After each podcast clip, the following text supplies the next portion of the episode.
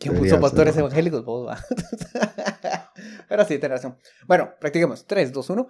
Muy buenos días, Guatemala. Buenas noches a la CC más estancada que mis ganas de levantarme los lunes. El episodio de hoy, todo sobre García Udiel y las acusaciones por lavado. No es cepillo, tampoco es una escoba, es el super bigote de García Udiel. explicamos por qué lo detuvieron y cómo su propio cliente le puso el dedo. García Gudiel lo conocen como el abogado de las causas perdidas, cuidador de los desamparados, siempre listo para defender a los más desprotegidos. Y por desprotegidos nos referimos a lavadores, exdictadores, corruptos y pastores evangélicos. Listo para servir quien lo llame. Bienvenidos a este Suchajalele, el único podcast 40% información, 40% risas, 20% mala adicción. Saludos desde el ritual anual para buscarle un nuevo cuerpo a Ríos Montt. Este año le tocaba al hermanito García Gudiel, pero no hay modo que venga. Vámonos de una vez.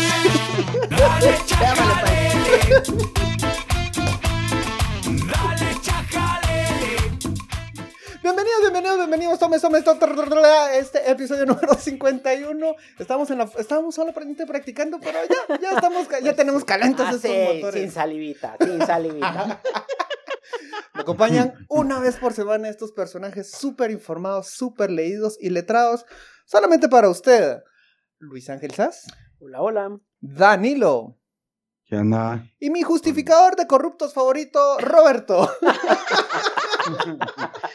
mira, a mí lo que me gusta es que tenemos tanta emoción, tantos ánimos, o sea, que ya más de 50 episodios y ahí yo me sigo emocionando cada vez que vamos a grabar y yo así como, esto vale la pena. Vale la pena. Justificar corruptos, digo, eh, formar a la gente. Bueno, alguna vez hablamos con alguien y llegamos a la conclusión de que vos sos el Pedro Trujillo de este programa. Sí. Vaina, puma. Pero mira, vos, alguien lo tiene que ser. Tomo la bala por el equipo, alguien tiene que hacer esa función. Todo, programa necesita un Pedro Trujillo o un David Faitelson. ¡Qué terrible! No lo puedo creer. Lo voy a tuitear. Me han dicho que soy Pedro Trujillo. Sos el Pedro Trujillo de este programa. para hoy le tenemos un chajalele profundo eh, respecto a Francisco García Gudiel, el abogado del bigotazo. Eh, el bigotón millonario. dicho sea de paso, se también terminó en lavado, mira. Sí, también, hablando. Me voy a quitar el bigote. Este, antes de, entrar a, eh, a, detalles, solamente una, una cápsula informativa en estos momentos. Hoy el Congreso se puso berrinchudo y no quiso juramentar. Pues es que yo no termino de entender y lo vamos a entender, ya lo vamos a explicar en la siguiente semana a detalle. Lo que tenemos hasta ahorita es que el Congreso no quiso juramentar a la magistrada Gloria Porras, identificada de la ala progre, de la ala eh, en contra del pacto de corruptos, etcétera, etcétera. Yo te adelanto, que, te adelanto dos que era la protegida de la UNE. Ah, bien importante decir, ¿no? ¿verdad? que la protegida de la UNE, pero ahora nadie, nadie, se acuerda de eso porque ahora es San Gloria Porras, pero está bien. No, no, pero yo voy, yo voy a los motivos de por qué se presenta el amparo, así rapidito y, y no lo haré en términos abogadísticos, porque eso da hueva. Te lo diré en términos prácticos. No sos abogado. No, no, no soy abogado. No, no soy abogado. Estoy estudiando para ser abogado y prometo ser un abogado antiabogado. Y lo digo acá, juro. Estoy estudiando para ser abogado y voy a ser un abogado antiabogado. Ya verán cómo yo soy la oveja negra de ese rebaño corrupto. Pero bueno, eh, te voy a dos puntos hacia el plato para la gente que no que disgusta a los abogados y que los asustan los abogados. Yo. Es básicamente es porque el evento se hizo público, dicen que el evento no debió ser público, o sea, el, evento de la elección. La elección, o sea, la reunión que hubo en, el hotel se hizo pública. La elección por la corte la, la elección de la corte del Consejo Superior Universitario. Y no debía ser público. No debió ser público porque dice que eso no debió ser público. Uno, o sea, los abogados le están huyendo a que el proceso sea transparente. Así, claro, no querían que sea transparente y porque fue transparente eh, presentaron un amparo. Y dos, es porque dicen que ella no es catedrática universitaria. Ese, esos dos son los puntos por los que se están objetando. Pero en los requisitos es preferentemente ser catedrático universitario. No dice explícitamente tiene que ser catedrático universitario, dice mm, preferentemente. Pues. Entonces, para los que no saben, y si lo saben, pues eh, eh, sigan escuchando, eh, estos son los dos puntos, o sea, así al hueso, directo. Estos son los dos puntos que están diciendo que está mal. En contraposición, también suspendieron la juramentación para la Corte de Constitucionalidad de Néstor Velázquez, quien tiene pendientes la resolución de algunos Ah. amparos en contra porque él fue electo por el Colegio de Abogados. pero yo te voy a dar dos puntos así y me contestas. ¿Por qué a Gloria Porras se le niega a ser juramentada y no se le niega a Ronnie López? Porque técnicamente él participó en el mismo proceso transparente que fue ilegal. A ver, a ver, porque a él sí, a él sí le dieron, a él sí lo, Ah, Lo porque él juramentaron, era suplente, porque él era suplente y a él sí lo juramentan y, y hablan que el Ah. proceso fue viciado. Entonces, si el proceso fue viciado, no debieron haber juramentado a Ronnie López. el o sea, todos hijos o todos entenados. Exacto, porque el proceso es uno. Lo hacen porque pueden. Porque quieren. Porque, porque esa es su finalidad. O sea, no, no tienen llenadera Sí, hasta y- que no. Y O dos, sea, quieren acabar con la moral de, Sí. del- de cualquier oposición posible. Y aunque no vaya a dar a nada y solo se atrase un mes en lo que alguien les dice, fíjese, ese año que aquí dice preferentemente. Ah, vaya, perdón, es que no había leído esa parte. No importa, porque ya durante un mes hicieron sufrir a la gente, que Ya. es su finalidad. Y dos, solo por poner un ejemplo, cuando habían procesos pendientes contra Maynor Moto eh, y cuando él juramentaron, ahí sí no importó que hubieran procesos pendientes. A él se le juramentó así al pedalazo, vámonos. Entonces, ahí ya, No, ya vemos viendo cómo son Después, los después diputados. porque los chingan. Yo sí, yo sí, mira, yo sí voy a decir algo, muchachos. O sea, el Congreso de la República es una mierda. O sea, eso es el Congreso de la República. Jesús Roberto. santo, ay, no. Es una mierda bien ¿Qué- hecha, hay que decirlo, hay que insultar a los funcionarios públicos, Vos- no como personas, sino por el ejercicio de su función Oye. pública, porque eso es bien importante Espérame. si usted quiere insultar a un funcionario público. No lo va a insultar a él como persona, sino lo va a insultar por el ejercicio de su función pública. No, lo que está Oye. haciendo el Congreso de la República, en serio, sí es, es, es el colmo de la desfachatez, realmente el cinismo con lo que la Junta Directiva sale regordeándose de, de, de cómo están haciendo las cosas mal, de cómo están haciendo estos bloqueos. Realmente sí están cayendo en un cinismo bien preocupante. O sea, que para mí sí borda y realmente el autoritarismo. O sea, de decir así como que me pelan las leyes, me pelan las reglas. O sea, aquí hago yo lo que se me da la gana, como dice Danilo. Y, y está muy mal. O sea, yo sí insto a todas las personas que conozcan a- al oficialismo, porque no todos los diputados están involucrados en eso, no el 100%, pero sí la mayoría del oficialismo, por favor que les digan que realmente están haciendo una mierda. Pero hablando de gente que hace lo que quiere Ah, porque sí, puede. Hablando de gente mierda. Yo no soy evangélico como Roberto, que es evangélico y que tu pastor te está escuchando. Hablando de gente de acciones cuestionables, García Gudiel. El, El hombre gato, del el gato, el gato. el gato ¿Por qué le dicen gato? Por sus ojos ¿Qué le claros. dicen gato? Tiene ojos claros. Sí, sí, tiene Es que me desvío con el bigote. No, es que. Es de ojo es- es- claro. sí, es de ojo claro. Es No miras a la hija. Verde. Ah. Ah, ese hombre, qué guapo vos, con ese bigote, con esa personalidad, con esa voz y ojos verdes, mano, no, hombre. O sea, No, y a, y a- papi, y- vos. y a eso gritarle, y a eso sumarle lo gritón que es. Ese tipo se metía testosterona. Sí, ahí, eh, ah, pasaba ahí en la esquina donde vendían los jugos eh, con huevos de parlama y que le inyectaran su testosterona. Ahí en la esquinita del, del tribunal, de la torre tribunal. Tiene toda la pinta, toda la pinta de actor porno de los 80, bigotón, gritón, testosterona. Yo creo que esas son las secuelas, el bigote secuela de esos años que se metía testosterona. Esos años, sí. Estamos buscando los videos, cuando los encontremos los vamos a, los vamos a difundir. Pero bueno, no, entremos a hablar de la materia. García Gudiel, el gato, es un abogado defensor, es penalista, o sea, él se dedica a la defensa penal. Eh, ha sido conocido por casos eh, bastante polémicos, tuvo la defensa del- del caso de Ríos Montt, tuvo la defensa también de... ¿De qué otro muchacho? A ver, entre las defensas estuvo Otto Pérez, Juan Carlos Monzón, el exsecretario Ah, privado de la vicepresidenta Roxana Valdetti. Edín Barrientos, acusado de múltiples casos vinculados al Banco Ban Rural. Carlos Muñoz, ex superintendente de la SAT. Mano, el tipo, si, si la cordal que te quitaron hace tres años y te, te causaba tanto dolor, necesitaba un abogado, ese te lo defendía. Sí. Eh, y falta algo, falta algo. Él era el sexto tigre del norte. Lo que pasa es que retiró el Zárate, pero, pero era el sexto tigre del norte. Eso solo en Chajalele lo va a escuchar. Ahora, miren, yo quiero, yo quiero hacer una defensa aquí al gremio. No, no, no, espérate, espérate, vengo yo- espérate, espérate. Expliquemos primero el, el... Ya, es que, es que ustedes no tienen idea de la pelea que tuvimos cuando estábamos planificando este, este episodio, porque Roberto pues ya le gusta justificar a esa gente mañosa. Primero vamos a explicar de qué se trata este caso. El abogado de García Gudiel. Ah, El abogado... ¡A la ver- quisiera yo ganar también, mano. Órale.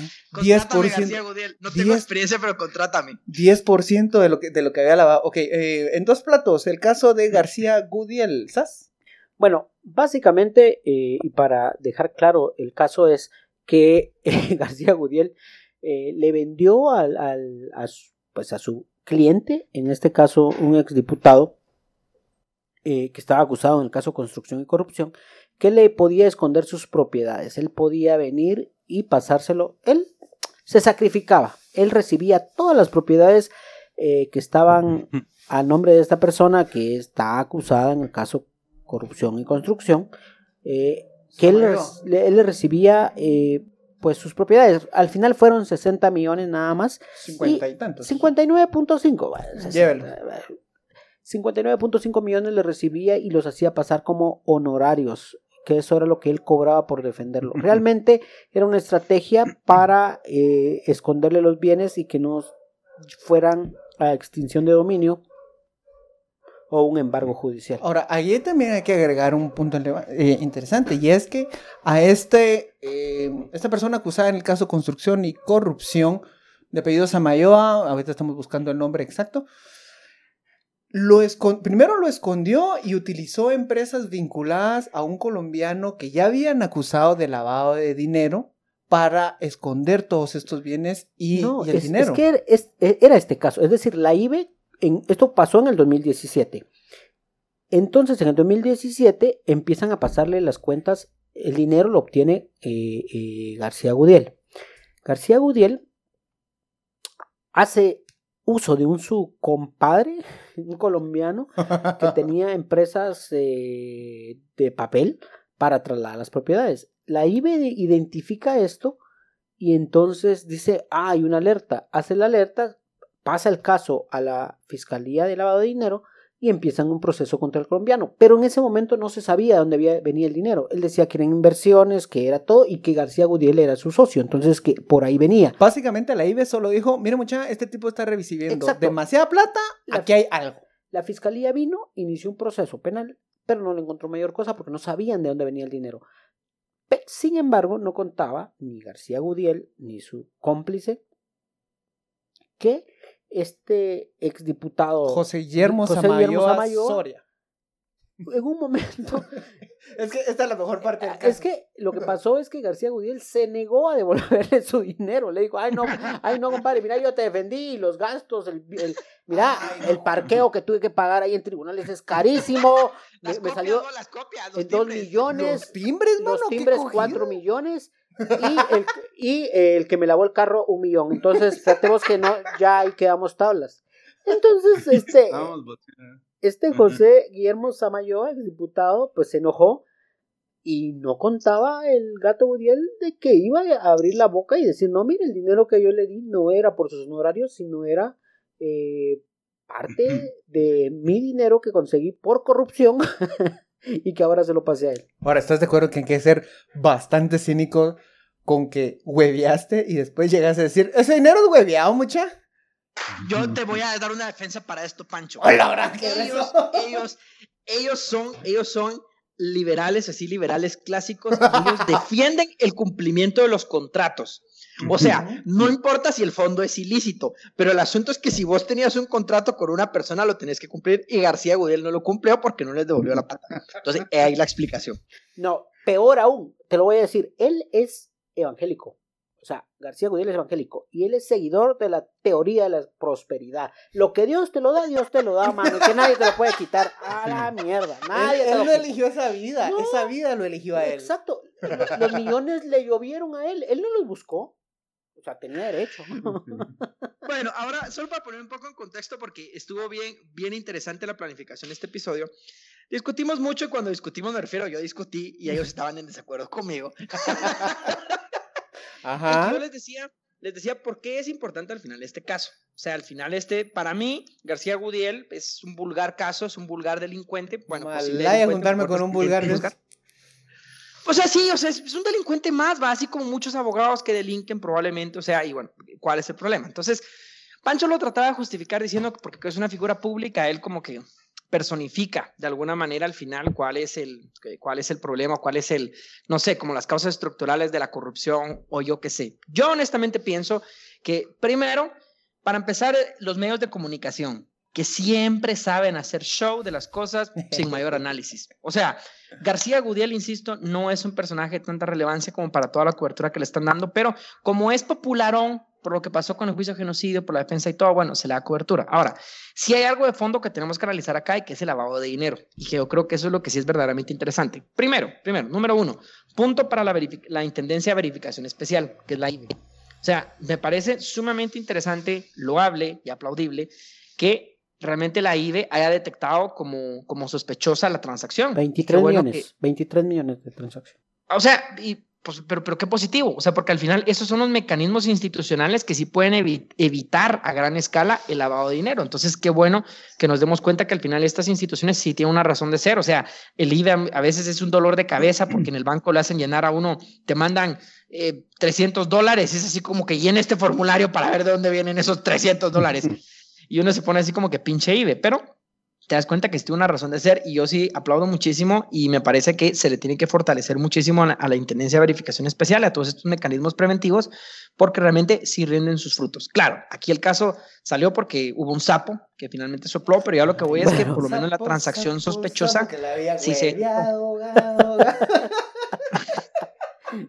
yo creo que más que sapo es, eh, en periodismo le llamamos viuda negra. Viuda de poder. Viuda, viuda negra, viuda de poder, alguien que está enojado con quien hizo el trance, con quien tiene todo el negocio y como no fue partícipe o lo dejaron fuera, pues habla acá. Yo creo que, que no es sapo, Yo creo que al final de cuentas, él, él se siente estafado. en el periodismo tienen como los mismos hábitos como de los albañiles que le ponen nombre de cosas de animales o las como pásame la piocha cola de guacamaya.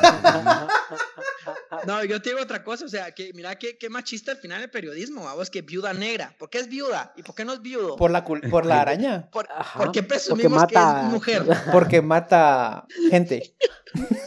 No. Ahora, no, no, no. no, ahora, ah, no, es que esto, como hablábamos, era algo de los 70, 80, ahora lo decíamos viude. Viude negre. Viude, negre. Gris, porque es como más neutro. Negris. Ay, no, puta, soy racista, perdón. No, a ver, eh, no, solo quiero agregar un poquito más de información respecto al caso. Durante los allanamientos, ahorita incluso todavía no tienen certeza de exactamente qué hizo García Gudiel con todo ese dinero. No. Ya pidieron más información a los bancos para ver las transacciones y ahí van a determinar otras cosas. Lo que ya tienen determinado es que parte de este dinero lo utilizó para comprar propiedades en Estados Unidos a través de una offshore Macriska Investments, que dirige García Gudiel junto con su esposa. Eh, las propiedades están ubicadas en Detroit, Miami, New York y Chicago. Mira vos, yo lo que, mira, la experiencia y lo que he visto, digamos, en algunos casos, es que aquí García Gudiel abrió la puerta de los vergazos. y te voy a decir por qué. te voy a decir por qué. Porque aquí bien podría decirse que es lavado de dinero también en Estados Unidos. Y allí primero te van a quitar tus propiedades, te las van a quitar. para empezar. Segundo, pueden pedir tu extradición, como pidieron extradición de Alfonso Portillo, por aquellos millones que, que ni siquiera pasaron por Estados Unidos. Pasaron por bancos que tienen su sede en Estados Unidos y por lo tanto tocaba territorio gringo imaginario. Mandan a traer a, Portillo, no le fue muy mal, realmente, pues unos 60 millones. Eh, pero, eh, bueno, él aceptó y todo. Básicamente, veremos qué pasa, pero García Gudiel pudo haber comprado su boleto para ir a Estados Unidos. Si, yo fuera García Gudiel, no, no, diría que me extraditaron, diría que soy producto de exportación. Un commodity. Mm. es materia prima, puede ponerle el dedo, puede sapear, puede hablar de, de todos. Y aquí, ojo, él es abogado de Wash Luna, perdón, Cash Luna, de Cash Luna, y por ahí, por ahí, quién ah. sabe, como los, los caminos del Señor. Misteriosos, son, los... caminos, por supuesto. Pues ahora haces una pregunta, ¿qué tan cierto es que si es abogado Cash Luna? Bueno, lo dijo José Rubén y yo a José Rubén le creo.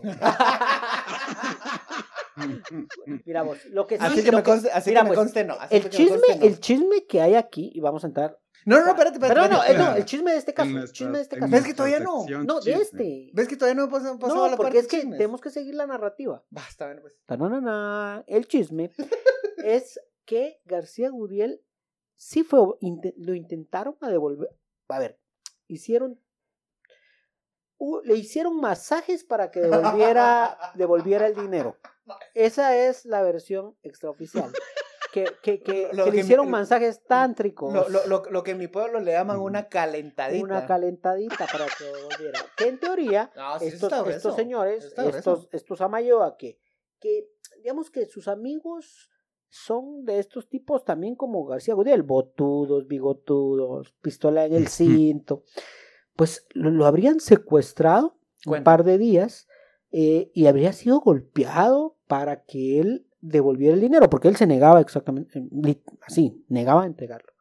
Y aún ahí fue cuando él explicó de que el dinero no, ya no lo tenía él, que estaba en teoría algunas cuentas a plazos fijos y otros en inversiones fuera del país, por lo tanto el dinero él en efectivo en ese momento no lo tenía, ya lo había invertido, o sea, mira, eso, mira, el tipo aprendió y por lo tanto no podía devolverlos. Ay, Eh, joven. Ay, fíjese. Fíjese, Fíjese, joven, que. Vengas yo el lunes. Vengas el- ve- venga mañana, pregunte. fíjate, Ya tu crédito se gastó, chavo. Ay, Dios, que hace rato. Que hace rato. se- pues esa es la versión, ¿verdad? Y es que- Bueno, pero eso, Ah, es que- pero es que- esto sí aclaramos que son chismes, ¿va? Sí, Porque por eso lo no aclaramos. nada o sea, no nos último. consta, Sánchez, Sánchez. pero es para que usted también se entretenga un poquito y diga, ay, mira, esos son tan chismosos. Para ponerle son". picante. ¿va? Para abrir la imaginación, eh, estimular la imaginación. Ahora, como, como Chajalele, como Chajalele intenta ser mejor que los medios de comunicación, Este entonces nosotros, Hijo de puta. nosotros, y que como intenta ser mejor que el mal ejercicio periodístico de Guatemala, Mano, como- o- eh, Entonces- ser mejor con uno que se llama Chajalele, Pero bueno, ajá. No, bueno, nosotros tratamos siempre de encontrar un enfoque en donde digamos, bueno, qué es lo que estamos analizando de verdad acá y, y, y quitarnos del, del chismecito. O sea, al final de García Gudiel, ay, sí es un gritón, y entonces alegro verlo detenido y todo, porque eso vende un montón. Pero no, el, el lavado de dinero. O sea, el lavado de dinero es lo que está de fondo acá y que yo creo que es el fenómeno que, que sí vale la pena detenerse a estudiar porque el lavado de dinero es el instrumento que realmente viabiliza, hace funcional y hace sostenible el crimen organizado. Ah, O sea, sin lavado de dinero sería muy difícil que el crimen organizado pudiera estar tan estructurado que pudiera crecer tanto, porque si yo no tengo una forma de poder hacer lícito mis capitales para poder tener una vida como normal, o sea, de nada me sirve como tener el dinero en caletas si al final no lo puedo gastar de nada. O sea, al final el hacer lícito el dinero es, es una parte importantísima dentro, del, de- dentro de cualquier estructura criminal así a, a gran escala. Quiero responder realmente- eso con una anécdota. De hecho, eh, Salvador, eh, Estuardo Salvador, alias Eco, uno de los colaboradores eficaces en el caso en contra de la vicepresidenta Roxana Valdetti, contaba en las audiencias que él le propuso el esquema de lavado y, y calculaban en ese esquema lo que implicaba pagar de impuestos, de IVA y ISR de estas empresas falsas, porque era el impuesto de lavado, es decir, para hacer para justificar que todo este dinero ingresara lícitamente o simular que ingresara lícitamente al sistema financiero. Es parte de la estructura y parte de los servicios que, que ofrecía él. Mm. Yo tengo una mi forma de lavar pisto, por si alguien quiere, pues comuníquese con nosotros. Autoteles, es un buen lavado. Yo eso te iba a decir vos, o sea, que Nadie mano, facturas. o sea, ahí está el éxito. ¿Quién te va a ir a supervisar que así están llenos? Puedes cobrar lo que querrás, puedes decir que te dejan propina, o sea, mano, los moteles son el éxito para el lavado de dinero. Síganos para más bueno, consejos de lavado de dinero. Eh, Esta es, antes de que nos persiga el Ministerio Público, esta no es una apología al delito de lavado de dinero, no cometa lavado de dinero. Para salvar, hacer como el disclaimer legal, ¿va? No, ahora, eh, estábamos analizando realmente, bueno, ¿por qué al final le tiene que importar a la gente este tipo de persecución? O sea, al final, ¿qué, qué le importa a la gente que está trabajando y que tiene que aguantarse al jefe? Honestamente, decir así, como que detuvieron a García Gadel lavado de dinero, me da igual. Y realmente SAS fue el que nos hizo la, el, como que la, la llamada de atención muy buena al respecto al lavado de dinero, y es que el lavado de dinero tiene una razón de por qué se persigue, y es que tiene implicaciones eh, económicas e incluso también políticas muy importantes. Eh, primero, eh, que exista mucho lavado de dinero da una circulación de efectivo que puede alterar de manera artificial los mercados. Eso significa que hay empresas que van a, van a poder competir de una manera injusta con otras que están compitiendo honestamente. Significa que van a haber compras, como por ejemplo de propiedades, que era el ejemplo que se exponía, de apartamentos, tirando el dinero así como, como que le sobra. Intente usted comprar un apartamento en zona 14, en estos, estos complejos inmobiliarios de lujo, intente acercarse. yo, yo, yo solo hago un llamado y es como, como te das cuenta. En los casos que se han presentado en los juzgados, puedes analizarlos y puedes establecer de cómo el dinero servía para comprar propiedades, para comprar apartamentos, y los apartamentos básicamente los hacían caletas, ¿no? Ahí guardaban el dinero. Entonces, eh, yo hablé con un tipo de bienes raíces y me decía, mira, es que hay gente acá que viene y que dice, mire, yo le compro dos en efectivo en este momento. Entonces él dice, sí, pero mire que la IBE eh, requiere esto, no importa, yo tengo los papeles, y...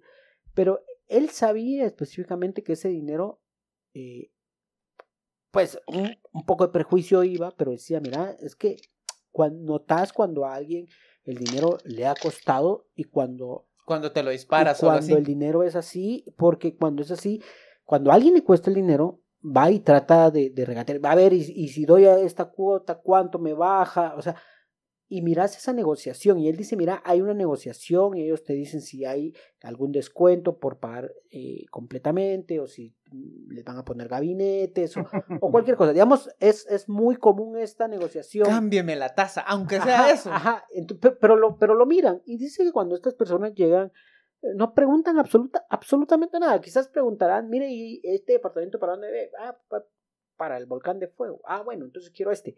Y te dice, mire, y ya no te preguntan nada. Entonces él dice, mira, ahí yo identifico que es gente que el dinero le pela, pues, porque da y todo. Que es mal habido. Pues, por lo menos eso es una, es una, es un eh, sistema de alarma que te dice, mira, aquí hay algo. Pero bueno, y si al final ellos ganan por lo que ven. Otra forma de notar cuando alguien está involucrado en negocios es que eh, cada vez que camina va botando billetes de, las calcetines y todo.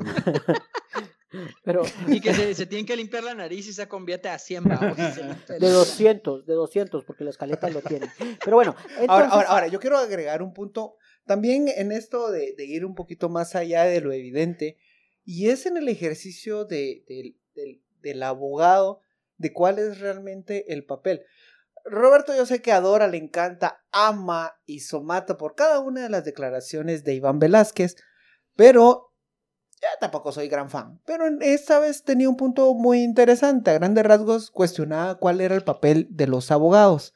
Si realmente era procurar justicia para sus clientes o solamente crear un esquema para protegerlos y cometer otros crímenes para justificarlos.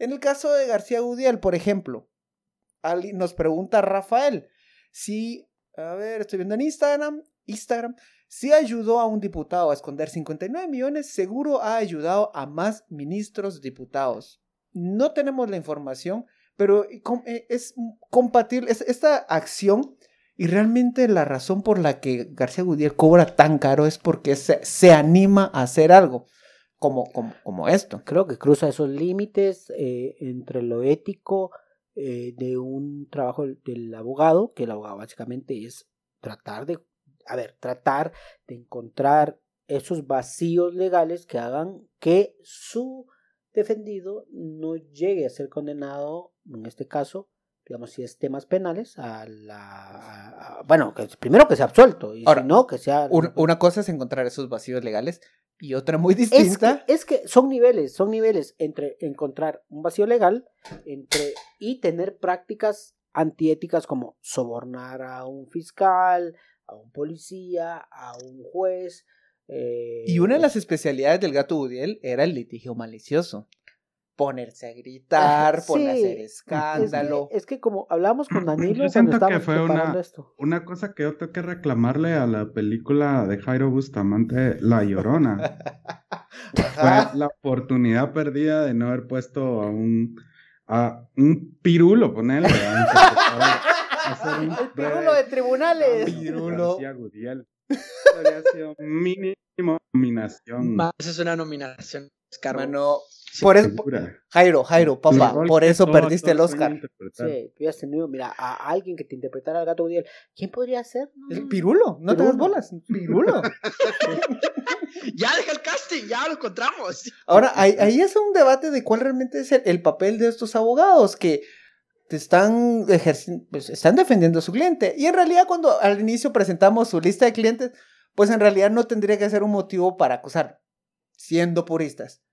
Pero cuando vemos sus formas de defensa, cuando vemos que realmente lo que, lo que, le, lo que busca es el show, en realidad lo que tenés es una persona que encontró un agujero en el sistema y lo está explotando, explotando. Y está dinamitando y está cobrando mucho por ese servicio. demasiado. Yo creo que lo que decíamos, en el caso contra Ríos Montt, eh, el ah, papel del gato. Preguntan, preguntan en Instagram, Roberto Once Lara, expliquen si logró algo en el juicio de, Ríos Montt. Poquito nomás. bueno, logró que votaran la, la, la sentencia. A ver, a ver, a ver. Ay, le tocaste, le tocaste el punto. yo, yo, yo, yo, solo, yo solo voy a decir algo. El gato Udiel, en ese caso, no fue defensor. Eh, o bien fue defensor, pero defensor tipo eh, no sé, eh, Sergio Ramos del Real Madrid, para los que conozcan de fútbol, un tipo, o un tipo sucio, un tipo que, que, no va a defender, que va a ensuciar, que va a, a, a, empantanar. el caso. Ese fue el papel de García Gudiel. Gudiel no fue a defender. Y, y si no me creen, busquen en YouTube, pongan García Gudiel, caso juicio Ríos Montt y van a ver cómo él se refiere a la jueza diciéndole yo con usted tengo un problema personal y por lo tanto usted tiene que excusarse de hacer esto. Para poner en, contexto todo lo que estamos hablando en este momento es básicamente García Gudiel defendía a Ríos Montt empezó a atacar constantemente. y... La jueza Yasmín Barrios decide expulsarlo de, de la sala. En ese momento Ríos Montt se queda sin defensa. Yasmín Barrio le dice que tome la defensa de la defensa público penal. Y ahí fue donde se cayó el caso. Y cumplió, no la acepta.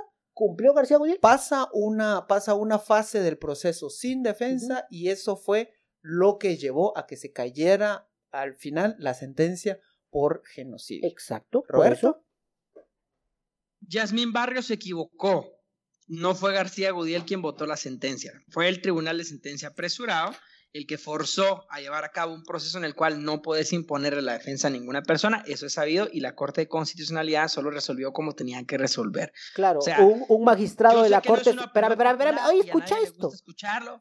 Un magistrado de la Corte de Constitucionalidad que después fue candidato vicepresidencial, no, no terminó siendo candidato porque no la inscribieron, pero que era candidato vicepresidencial de, de Suri Ríos, el hijo, la hija de Ríos Montt, que resolvió sobre Ríos Montt. Ay, no jodas, pues, o sea, nos podemos ir al legalismo y lo que quieras, pero, ah, uno más dos, tres, y punto.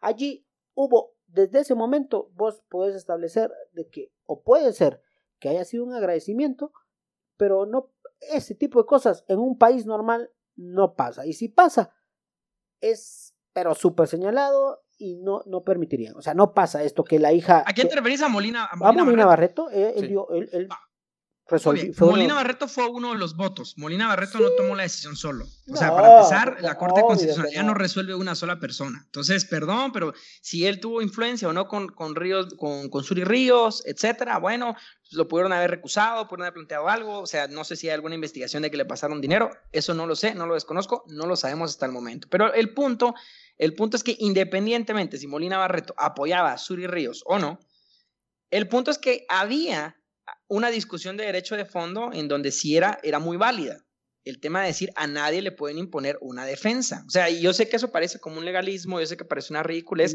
pero realmente el derecho de defensa es una garantía por la que se ha peleado, se ha llorado muchísima sangre en todo el mundo y es algo que no se, no se tiene que tomar a la ligera. Y el tribunal de sentencia se equivocó, o sea, yo no sé por qué la gente no lo quiere se reconocer equivocó, de esa se equivocó, te doy la razón, se equivocó, pero no estamos hablando ahorita en el tribunal de sentencia, estamos hablando del trabajo de García Godiel. Por pero García tanto, no resuelve. No, no, no, no estoy, es que no estoy, no estoy hablando de eso, estamos hablando de García Por lo tanto, lo, ¿cuál fue el trabajo de García Gudiel? El trabajo de García Gudiel fue ese. El trabajo de García Gudiel no fue defender, fue empantanar, fue poner trabas, fue poner la cascarita para que los otros hicieran lo que hicieron. Que se equivocaron, sí, pero esa es otra discusión. Estamos hablando de García Gudiel y cuál fue el trabajo. Le podemos decir un abogado. Francisco García el pantanoso Gudiel. Sí, un abogado que realmente quería defender a su cliente no va a hacer lo que él hizo. Punto. Él quería agarrarse de que él tenía un conflicto con Yamil Barrios para que no conociera el caso. Ni siquiera que dijera, usted tiene un conflicto con Ríos, no, no, es un conflicto conmigo, por lo tanto no puede seguir conociendo el caso. Pero yo, bueno, yo el, pan- el pantanoso que más recuerdo con nostalgia es aquel cubano que le dio el patatús frente al juez dice, Me Galvez. siento mal, me siento, Me siento mal. mal, me siento mal. y ya para cerrar, ya para cerrar. El último chisme, el último chisme, ¿sabes? No, Porque hombre, ya vamos a terminar, Pancho. ya son 35 minutos, no chingues. Ah, Sí, yo sí, quería sí. seguir hablando. No, Bueno, ha- habla- pues Pues, ponete no, en el no, pero espejo el- y el- habla el- solito.